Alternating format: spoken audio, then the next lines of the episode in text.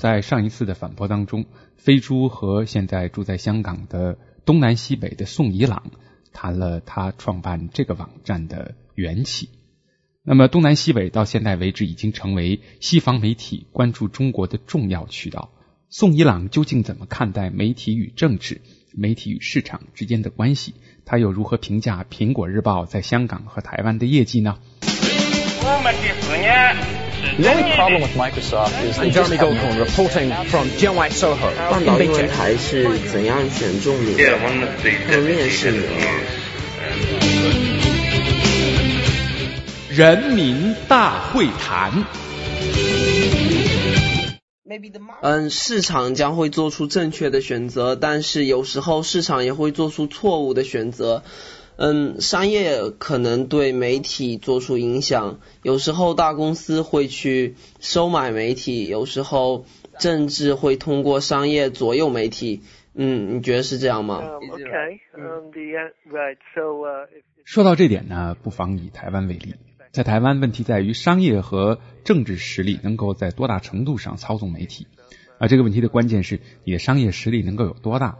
如果一个公司无孔不入，那么可能就会有很大的问题。但是在台湾，没有哪家公司的规模可以大到这个程度，对所有媒体的话语指手画脚。在富士康和第一财经日报的个案中，公司确实能够和媒体对簿公堂。在那个个案中，需要的是公众愤怒的集中展示。而另一方面呢，政治也在影响着媒体。比如在台湾，两个政治派系都影响着各自阵营下的媒体。每家报纸几乎都可以被贴上标签儿，比如说这家是蓝营的，那家是绿营的。那在一段时间内看来，政治势力确实是控制了媒体。但是我的观点是，肯定有聪明人会想，那应该出现第三种声音，那既不是蓝营的，也不是绿营的，这就是苹果日报的例子。而且这第三种声音会比传统媒体更受市场的欢迎，因为苹果日报的读者更年轻、更有钱、更时尚。所以我觉得，如果政治势力想要控制媒体的话，总会冒出新的声音，说我才不愿意听你的，或者从外界进来一个新的声音，抢占市场。Yeah, in Hong Kong and Taiwan，在台湾和香港，苹果日报都取得了很不错的业绩。你怎么评价他们现在的成就呢？Um, okay, there are two different 在香港和台湾两地，其实情况还是不太一样的。在香港，苹果日报是在市场经济中运作的。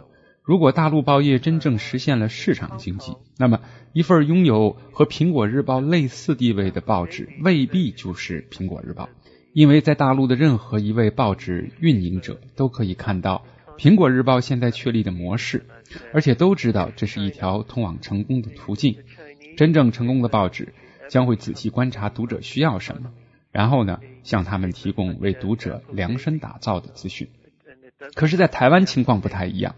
在台湾呢，苹果日报这么成功的原因其实很简单，因为过去台湾的报纸都非常政治化，要么是绿营的报纸，要么是蓝营的报纸。但是苹果日报不亲蓝也不亲绿，它只是亲民。你看他们都做了些什么？他们要么批评蓝营，要么批评绿营，或者干脆拒绝谈论政治，只是关注社情民意。所以他们在台湾取得了成功。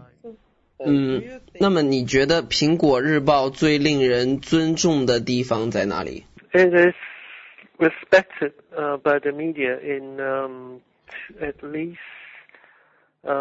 two ways. Okay.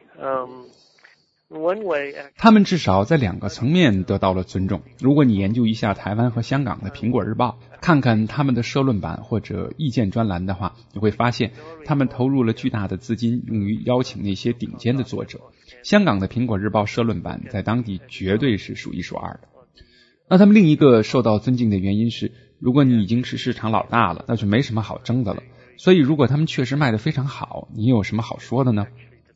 还有一个原因是，如果你去香港的图书馆看看最近的香港报纸，再看看那些还没有《苹果日报》的时候出版的香港报纸，现在市面上的报纸里十有八九当时已经出版了。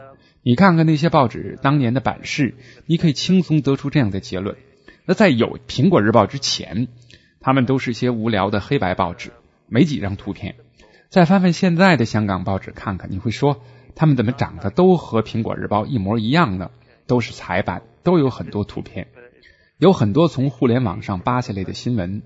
那么，如果你不尊重苹果日报的话，为什么要变得比苹果日报还苹果日报呢？呃，So why do you think can 呃，the Apple？那么你觉得苹果日报嗯怎么在台湾保持住它的独立性的呢？嗯，是不是因为他们有很多钱，所以说他们不需要去听任何一派政治势力的话嗯，就像在苹果日报里的朋友对我说的那样，他们有一个很简单的哲学。如果你天天看他们的头版，你就会发现他们的第一准则，那就是永远不要拿政治图片放在头版，永远不，因为这样只能让读者跑得远远的。所以他们把比如说车祸了，或者像电影明星之类的图片放在头版上面。但是在这个第一准则之外，政客有时候也可以上苹果日报的头版。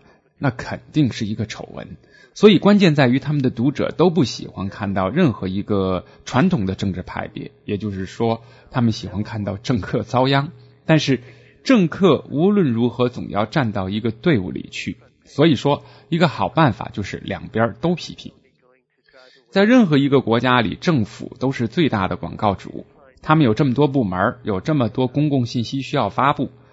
在有些国家里，可能出现的情况是，如果你发了一些稿子的话，政府就会撤出所有的广告。但是对于苹果日报来说，这个事情不太可能发生，因为苹果日报有很多其他的广告，所以没有什么事情能够挡住他们。另一方面，这在中国大陆依然会是个问题，因为政府依然是最大的广告主，而且不仅仅是政府，还有很多国有企业，所以呢。就会有问题。嗯，那么你觉得是不是中国媒体就难以避免被直接或者间接的影响嗯，可能是这样的，这取决于政府能够有多聪明。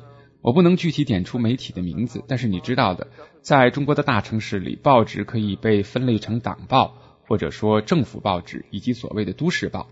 都市报看起来更多的是社会新闻，那可能更有趣儿，更多的关于老百姓的真实生活。那政府报纸呢就比较无聊，上面都是政治讲话之类的东西。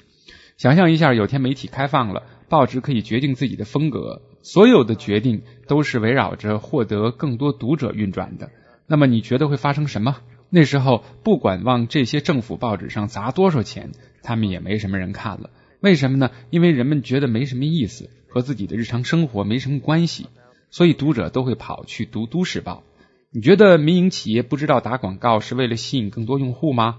他们的广告自然会投向那些拥有更多读者的媒体，这就是整个作用机制。呃，the reason the Apple Daily can go through the 所以说苹果能够承受许多压力的原因就在于他们有很多来自民营企业的广告，对吗？They don't want what? correct. 对，这很正确。他们从民营企业那边拿到的钱，明显比能从政府那边获得的潜在收益要大。不管在台湾还是香港，这就是他们根本不在乎的原因。但是在大陆，民营企业是很在乎这个的，这和台湾或者香港肯定是不太一样的。Different from the situation in Taiwan and Hong Kong. Yeah, but 对，可能现实最后会变成这个样子。可能现在一份政府报纸在一个城市里有一百万的读者，都是因为政府机关办公室的订阅。都市报不能强制用户订阅，但是他们也有了一百万的读者。可以想象，有一天媒体真的开放了，那么都市报就会变得更有趣儿，更多读者会跑向都市报的阵营，所以政府报纸的读者群可能就会从百万级。降到了十万级，而都市报的读者群可能就从一百万变成了两百万。那假设你是一个民营企业主，你要卖东西，比如说手机啊什么的，你想卖掉尽可能多的东西，那么你会选择拥有十万老年退休读者的报纸，还是选择拥有两百万年轻在职读者的报纸呢？所以，如果五大手机制造商要投广告，一个合乎逻辑的选择肯定是都市报。本节目由反播制作。www.antiwave.net.